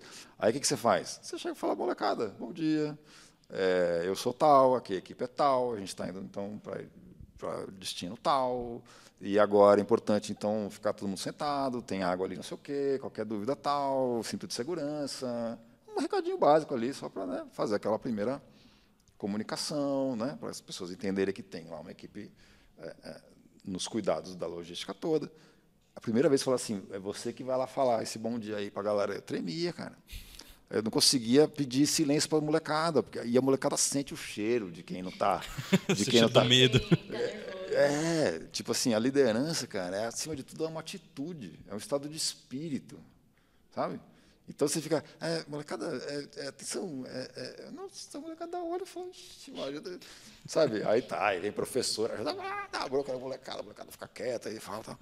Cara, hoje é a coisa mais fácil que tem. A molecada, vamos lá, atenção, atenção, vamos, oh, vai, vai, vamos, vamos, vamos. A molecada já vê na atitude, assim, já presta atenção só pela sua atitude. Já fala, opa, isso aqui, é, isso aqui é, isso é esperto, sabe assim? Então, isso, cara, ajudou tanto. Então, lidar com uma tripulação, lidar com adultos, cara, não é tão diferente de lidar com criança, não, sabia? E, então, assim, você tem que, quer dizer, você tem que fazer as pessoas, ainda mais ali na situação, você está prestes a atravessar o Drake, as pessoas têm medo, as pessoas, tem gente que não conta nem para a família que vai para a Antártica, para a família não ficar preocupada e tal. Então, assim, você tem que mostrar confiança, você tem que fazer as pessoas ficarem à vontade, mas como é que você faz as pessoas ficarem à vontade quando elas estão prestes a ir lá para o buraco do inferno, né? Assim, então, entende? É, é toda uma, uma, uma, jogada, tem toda uma psicologia, tem, e aí eu trabalho em equipe. Então, assim, já fui. Quantas vezes eu naveguei com, sei lá, a minha tripulação, que sou eu mais duas pessoas da minha extrema confiança, e outras dez pessoas que nunca tinham se visto na vida. E chega lá na hora e você fala, então, é nós aqui, galera, nós vamos aqui nessa parada aqui, galera vai, mano. Sabe assim? Então, a, a manha de lidar com esses grupos de escola, foram 10 anos fazendo isso. É, me, me deram um repertório muito gigantesco para poder lidar com as pessoas, tratar com situações difíceis, né? É, e, e, e, com o mergulho também, né? Situações difíceis no mergulho, de chamar o grupo e falar assim, galera, lá no Egito tem um, um naufrágio lá da Segunda Guerra, um, é um navio de suprimentos inglês que tem locomotiva, tanque de guerra, pedaço de avião, míssel, rifle, jipe, incrível. E é um dos lugares mais mergulhados do planeta, né, turístico assim. Então tem, nossa, tem trocentos mergulhador lá e tal, e a gente, no desvia bordes, a gente tinha a, a, a, vantagem de conseguir chegar nas horas que a galera que só vinha durante o dia já tinha ido embora, e a gente meio que combinava com os outros barcos que estavam ali também, que também estavam fazendo a mesma coisa que a gente, para mais ou menos, que hora vocês vão? Ah, então nós vamos no horário tal, e tentava meio que combinar uhum. de, de não ter muita sobreposição.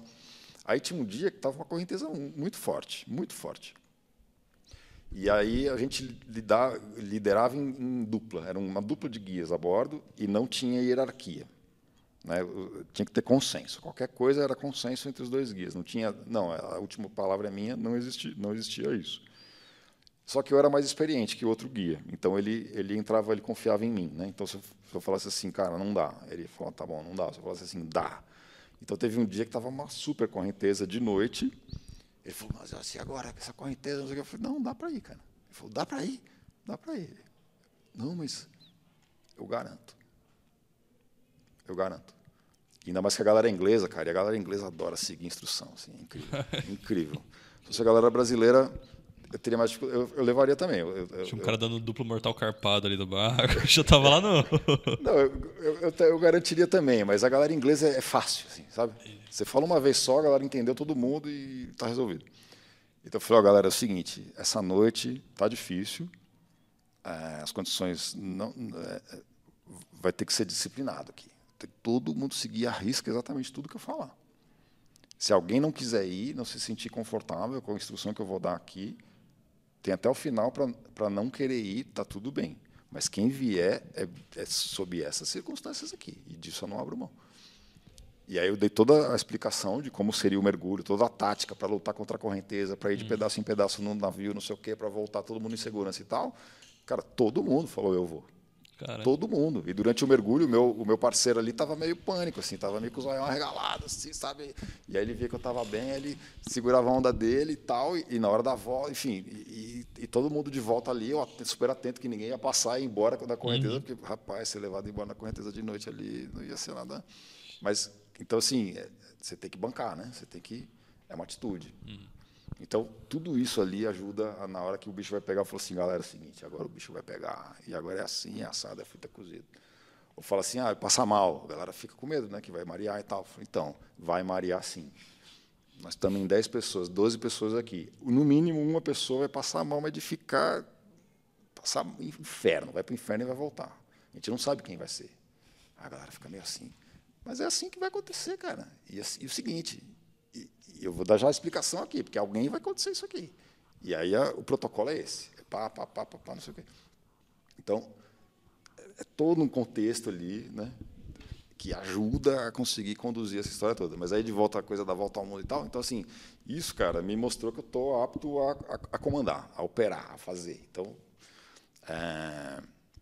e aí, então a, a, última fase agora da, da vida, né, o momento presente, é que eu me dei conta que para eu alçar mais um degrau dessa caminhada, que é poder levantar o dinheiro para poder fazer uma expedição estilo família Schurman, né, com patrocínio, com equipe, porque para mergulhar é complicado, precisa ter uma equipe, precisa ter gente ali para né, fazer a operação, da segurança, cuidar de todos os equipamentos, inclusive é, é, vai fazer parte também produzir vídeo, né, ter equipe que vai ajudar a filmar, editar, preparar tudo, enfim como era com o Schurman também.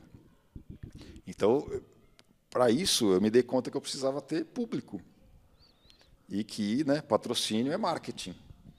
E marketing sem público não é marketing. Uhum. Então, eu falei, cara, eu preciso construir o meu público. E aí, nesses últimos 10 anos, né, com mídia social cada vez mais desenvolvida, mudou essa, essa mentalidade. Né? Os jornais estão morrendo, as TVs estão morrendo. Então, o grande patrocinador que antes botava o dinheiro lá na televisão, não, não bota mais, agora é outro esquema. É protagonista de novela da Globo, não é mais protagonista se não tiver 300 milhões de seguidores, não sei o quê. Se não for 300 seguidores, não vai fazer a propaganda da Oi, da, do shampoo, do, do sei lá, da CIA, enfim, né? De, sei lá que. Então mudou completamente. Eu falei, cara, se eu não tiver público. Não...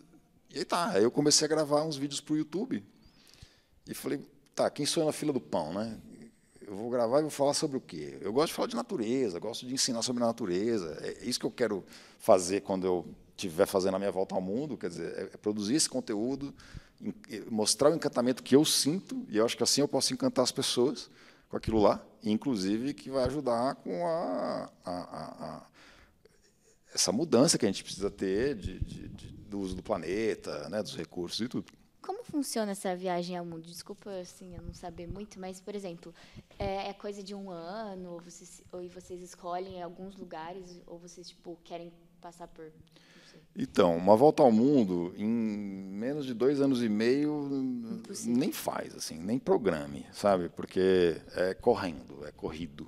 Né? Com a família Schurman mesmo, é a terceira volta que eu estava presente por um pedaço, o tempo total acho que foi dois anos e meio, mais ou menos, dois anos e oito meses, alguma coisa assim. De agora já foi dois anos, eu acho, né? Então, essa é a, é a, a quarta, é a quarta volta, volta, né? Essa agora foi vai fazer dois anos agora, exato. E eles estão para chegar na Nova Zelândia. É, mas eles ficaram um período parados em Nova York, enfim. Mas é, então quando eu estava, que foi dois anos e tanto direto, não teve essa parada que eles fizeram agora, recente esses dois anos e oito meses, aproximadamente, era corrido, assim, sabe? Corrido no sentido assim, tá, ficamos aqui, tamo, passamos, sei lá, uma semana nesse lugar, ou duas semanas aqui. Ah, passamos três semanas aqui. Puta, então já tem que cortar do outro lado e tem que ir fazendo e tal. Teve um dia que a gente chegou, cara, num lugar, assim, que foi o lugar mais incrível de todos os lugares que eu fui na minha vida, na ilhazinha do Pacífico, lá não sei das quantas. Eu falei, rapaz, é aqui, era aqui. Eu sempre sonhei chegar aqui, eu nem sabia, mas era aqui que eu tinha saudade de estar sabe? E a gente, a última noite lá, a gente passou, teve de folga e dormiu na praia. E, e, eu que armei isso, eu que pedi para a chefia, falei, galera, chefia, posso dormir em terra? Pode. Faz tempo, eu preciso dormir em terra, a gente nunca dormiu em terra até hoje, então não, pode ir. Tudo bem se eu convidar mais gente para ir comigo? Tudo bem. Posso convidar quem eu quiser? Pode. Beleza. Não, vai lá, vai vocês curtir lá, beleza. Aí, pô, galera, vamos terminar a praia, isso aqui, vamos, legal. E aí, cara, ficamos na praia, passamos a noite em claro, pirando cabeção e tal. Aí na hora de voltar, então vieram buscar a gente, no, no, no, sei lá, sete, oito da manhã, e nós voltamos, mas tremendo de, de, de, de, que tinha acabado aquela coisa lá. E aí eu olhei para o Wilfredo, Wilfredo, né, o pai, e, e o, o, apelido do Wilfredo é Capitão. Né, os filhos, a mulher chamam ele de Capitão. Falei assim, Capitão, vamos ficar mais um dia, cara, pelo amor de Deus. Ele não dá, cara. Falei, capitão, por favor. Porque eles, na primeira volta ao mundo deles, eles foram em família curtindo. Eles ficaram 10 anos de rolé. E dez, seis desses 10 anos foi na Polinésia. Então eles estão ligados. Né? Eu falei assim, eu falava, capitão, pelos velhos tempos, capitão, por favor, mano. Vocês fizeram isso 10 anos, me dá um dia, cara. Me dá um dia, capitão. E, e ele sabia que eu, eh, dessa minha. É, outra, outra eu, lágrima nos olhos, ele lembra até hoje. Ele lembra até hoje. Ele, outro dia ele falou assim: lembra que você pediu? Chorando? Claro que eu lembro, capitão. E, e, chorando, juro, chorar, ajoelhado no chão. Falei, capitão, pelo amor de Deus, capitão. Ele falou, cara, não dá, não dá. E não foi, não ficamos mais. E a gente foi embora. E eu sei quanto doeu para ele aquela decisão. Eu sei, eu vi nos olhos dele o quanto ele queria ter me dado aquela, sabe? E, mas enfim, então para falar que é, é correndo, menos de dois anos e meio porque demora para navegar, etc. E tal. Mas assim, a ideia é que eu quero testemunhar a natureza. É, essa é a questão, entendeu? Aquilo que a gente fazia lá na, na, nas expedições científicas, de ir para os lugares desbravar, né, não conhecidos, de desbravar esses lugares. Não que talvez, acho que nem existe no mundo mais, no planeta, um lugar desbravado, como tinha com Jacques Cousteau. Mas existem lugares ainda intocados e eles estão sendo destruídos. Né? Tanto pelo uso, pela pesca excessiva, pelo aquecimento das águas. Né? O, metade dos corais do mundo já foram nesses últimos poucos anos, nos últimos, não sei, me perdoe o pessoal que entende, mas nos últimos 10 a 15 anos, com os eventos de aquecimento das águas aí dos El muito muito potentes, foi matando, porque um, aquecimento de poucos graus da água já cria um desequilíbrio para os corais e os bichos, se a água não voltar à temperatura em pouco tempo, os corais morrem. Então, assim, metade de todos os corais do planeta morreram recentemente e a gente está numa escalada de, de subida de temperatura.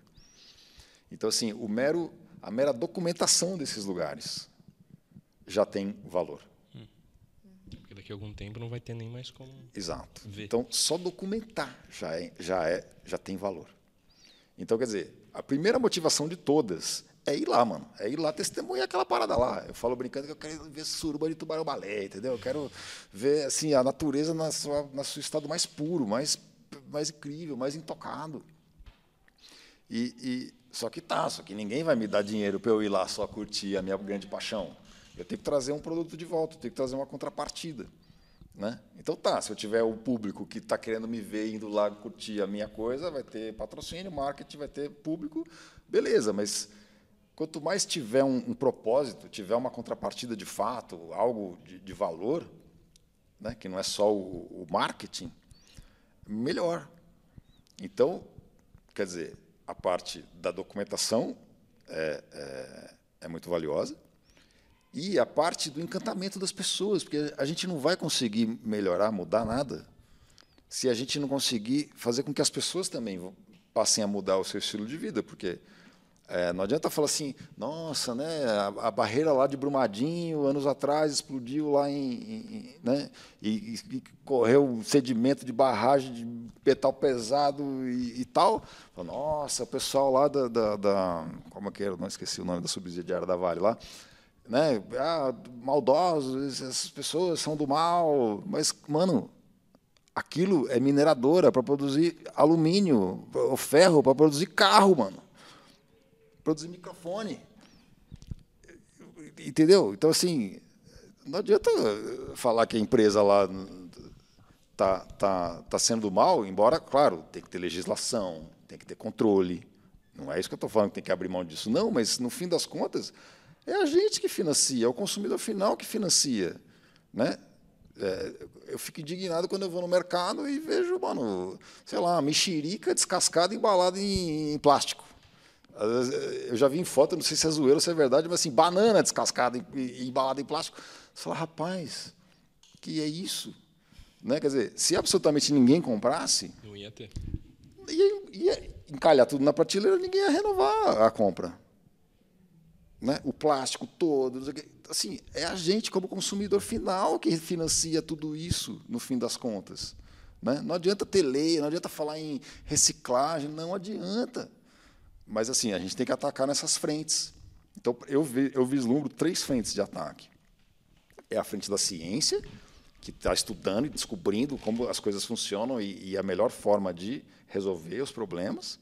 A frente política, né, quer dizer, fazendo leis que impeçam as pessoas de, sei lá, o que tem que reduzir a emissão, que tem que investir agora em coisa eólica, que vai dar só financiamento para quem está, ou que não vai dar financiamento para quem tiver, sei lá, trabalho escravo né, na fazenda, madeira certificada, não sei. Quer dizer, tudo isso é político. E o terceiro braço é o consumo. É o consumidor, é, é, é a conscientização das pessoas que estão comprando aquela parada lá né, de não comprar, sair comprando trocentas coisas, trocentas roupas, trocentos. Mano, usa a roupa até gastar, pelo menos, sabe? E aí você compra outro, sapato, né? E, e então eu, eu acho que eu posso a, a ajudar nessa frente. Quer dizer, mas eu acho que não existe conscientização sem encantamento. Não adianta eu chegar para você e contar por A mais B, por quê, que o consumo tal, você não. Você, ah, o ser humano é, é muito né? visual, né? Também tem isso. É emocional. Se você não se importar com aquele negócio lá, você não vai. Não adianta. É, é, é, qual é a palavra? É, eu, eu usar de raciocínio com você. Não adianta, não basta. Não basta informação. Precisa ter emoção envolvida naquilo. Então você tem que encantar as pessoas. Tem que fazer as pessoas amarem aquela parada lá. Então, se você passa o seu amor por aquilo lá, eu acho que você vai encantar as pessoas. Aí depois você fala, mas existe um problema mais existe um vislumbre de solução. Porque eu acho que também só falar do problema, acho que as pessoas elas não querem saber. Até desanima, né? Desanima, elas não querem saber que elas são causadoras de problemas, então fecha a porta, não quero saber mais. Né? Eu já fui eco-freak, eco-chato, né? que ficava criticando a família inteira. Então, não adianta, cara, não adianta. Então, tá, parei. É, e, e, aí, mas também, se você não traz um vislumbre que seja de luz no fim do túnel, que seja assim, estamos cavando o túnel precisa nem ter luz no fim do túnel, precisa ter pelo menos uma porra do túnel que a gente está cavando. né? Então, eu acho que é isso. Então, assim, é encantamento, problema e apontamento na direção de solução. Inclusive, isso que eu, eu acho que vai fazer parte também da, da, da, da volta ao mundo em si. Quer dizer, é a documentação e é ir nos lugares e ver como cada país, por exemplo, está solucionando certos problemas que outras regiões têm, ou como eles estão apontando nessa direção, como eles estão cavando o túnel deles e tudo isso então vai se combinar. E aí, então, eu dessa conscientização de que falar, cara, então é vídeo, é, é preciso ter público. Então comecei a fazer o canal no YouTube e comecei a estudar igual um demente como que eu faço para gravar, como que eu faço para editar, como que eu faço para narrar, como que eu faço para contar uma história, como que eu faço para encantar as pessoas. E disso então nasceu o canal Homo Zarpins no YouTube, né? Homo Zarpins é essa brincadeira de Homo sapiens, mas que zarpa, então é o, é o, aprender fora da sala de aula, né? o aprender na natureza, aprender zarpando. Eu uso, tem uns vídeos que eu uso esse bordão, né? o canal de quem aprende para zarpar e zarpa para aprender. É, e, então, canal Homo sapiens está cada vez mais crescendo. Por acaso, essas últimas duas, três semanas aí o YouTube está me amando, ele está espalhando, tem dois, três vídeos que explodiram de visualização. É, ele pulou de 25 mil inscritos para 35 mil inscritos em, em, poucas semanas. De repente, agora, tá, tá, bombando uns vídeos aí. Então, eu falo, nossa, obrigado, YouTube. né? E está mostrando que existe aí potencial de crescimento e tal. E, então, estou nessa, nessa galgada, aprendendo, aprendendo a encantar as pessoas, aprendendo a contar histórias. Que legal. Bom, pessoal, agora partindo do encerramento do nosso podcast, Charles, cara, foi um prazer conhecer a sua história e saber mais o que você quer fazer, linda, tipo, o seu sonho, o seu planejamento. Achei sensacional. E para finalizar o nosso podcast, a gente tem um, um padrão que a gente sempre faz. A gente pergunta os seus top 5 alguma coisa. Hum. E já que a gente chegou nesse papo do audiovisual e você falou que já custou, teve um, uma grande influência na sua vida, eu queria saber seus top 5 filmes favoritos. Nem precisa ser sobre vela, sobre mar, pode ser qualquer coisa. Top 5 filmes favoritos. Um filme meio da adolescência que eu acho incrível, assim, é Caçadores de Emoção. Não sei se o pessoal conhece, que é o, a galera que era surfista, assaltante a banco, e aí vem o cara da, do FBI que tem que se infiltrar na, no, na gangue, virar surfista, e, e, então os caras mostram os surfistas nas ondas gigantes e eu acho bem. Pô, eu vi esse filme na minha adolescência também. Gosto, eu assisti, mas eu gostei desse filme, é muito go, bom. Gosto, go, tem essa, essa ligação emocional, assim. É, quando eu era quando eu era adolescente, eu gostava de desenhar e eu vislumbrava possivelmente enveredar por campo, pelo campo de ser desenhista. Cheguei a estudar um pouco de desenho, gostava muito. E é, na época, que ano foi isso? Já não lembro mais, 90 e não lembro, dois ou três. Foi quando lançou o Rei Leão. E o Rei Leão foi um, um salto na, na, na, qualidade dos desenhos e quando o desenho virou meio que um filme de verdade, assim, sabe, com aquela carinha de filme, o nascer do sol todo tremidinho, da, do ar quente, da, da savana e tal.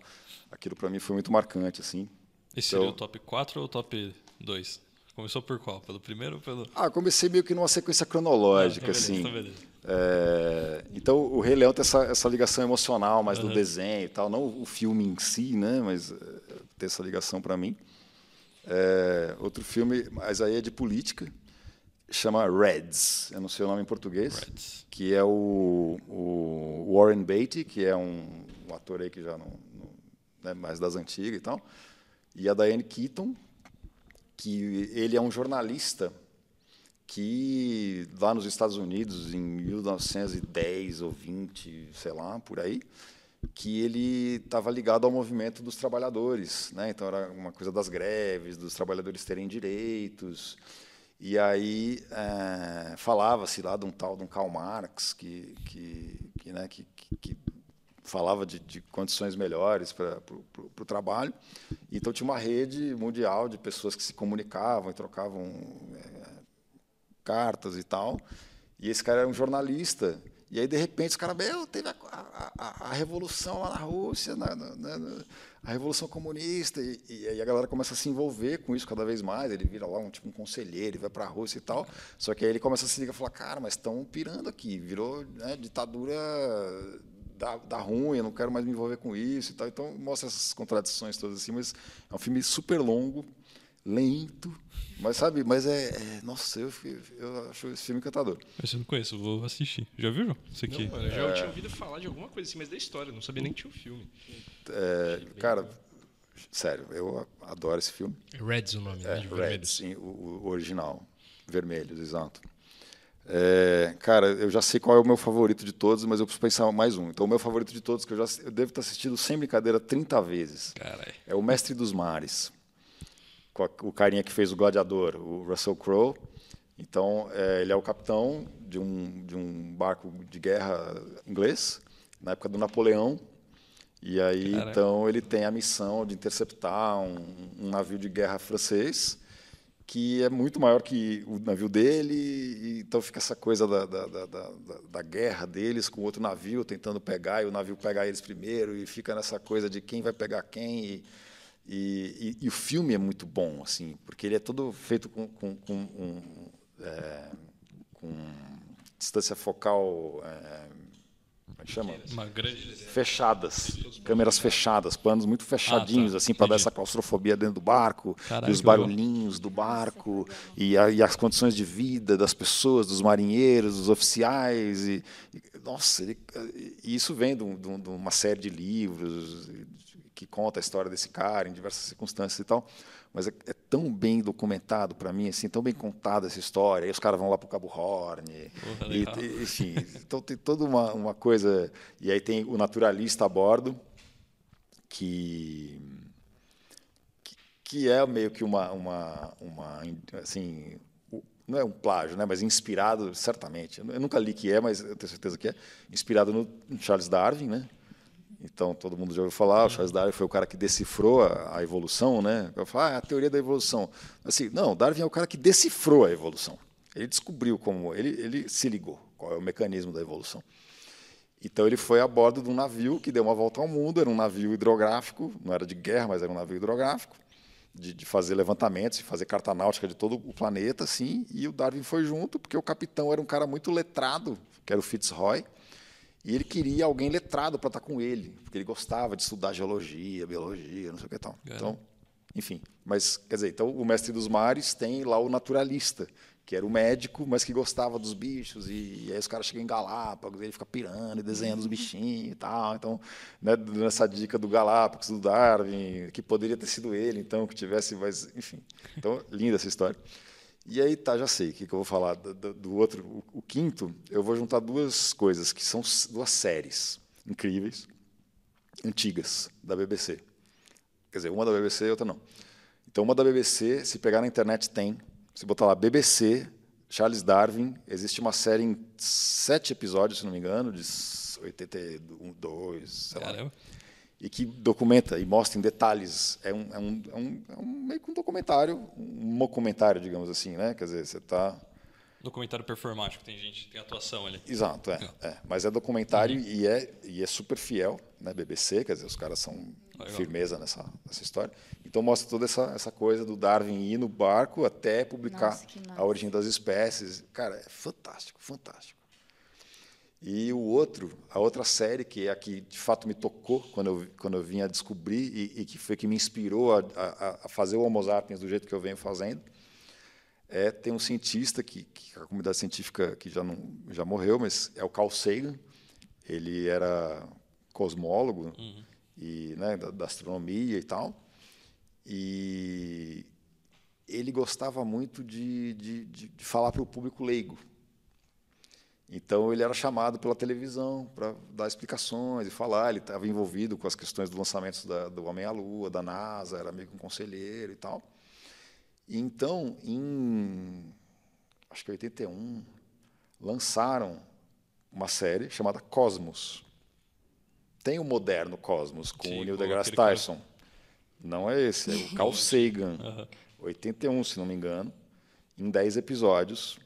E o Carl Sagan, então, apresenta e fala da ciência, do desenvolvimento do pensamento científico.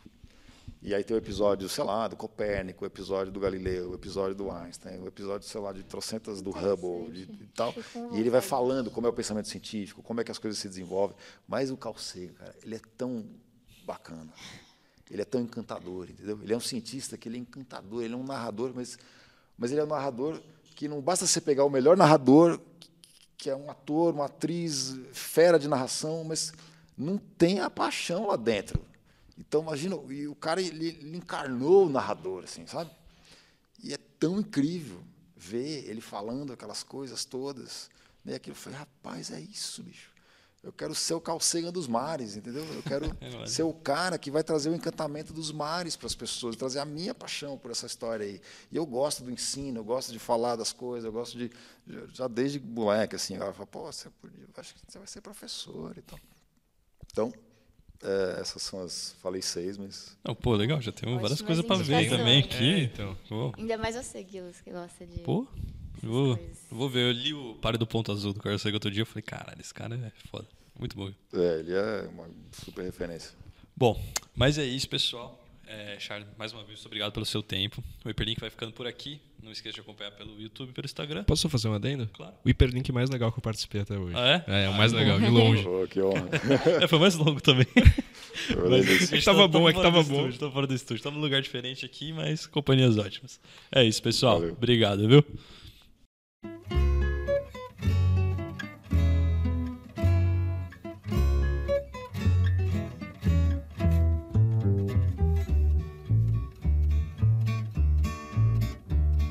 Une manie de vieux garçon, moi j'ai pris l'habitude d'agrémenter ma solitude aux accents de cette chanson. Quand je pense à Fernande, je bande, je bande. Quand je pense à Félicie, je bande aussi. Quand je pense à Léonore, mon Dieu, je bande encore. Mais quand je pense à Lulu, là je ne bande plus. La bandaison, papa, ça ne se commande pas.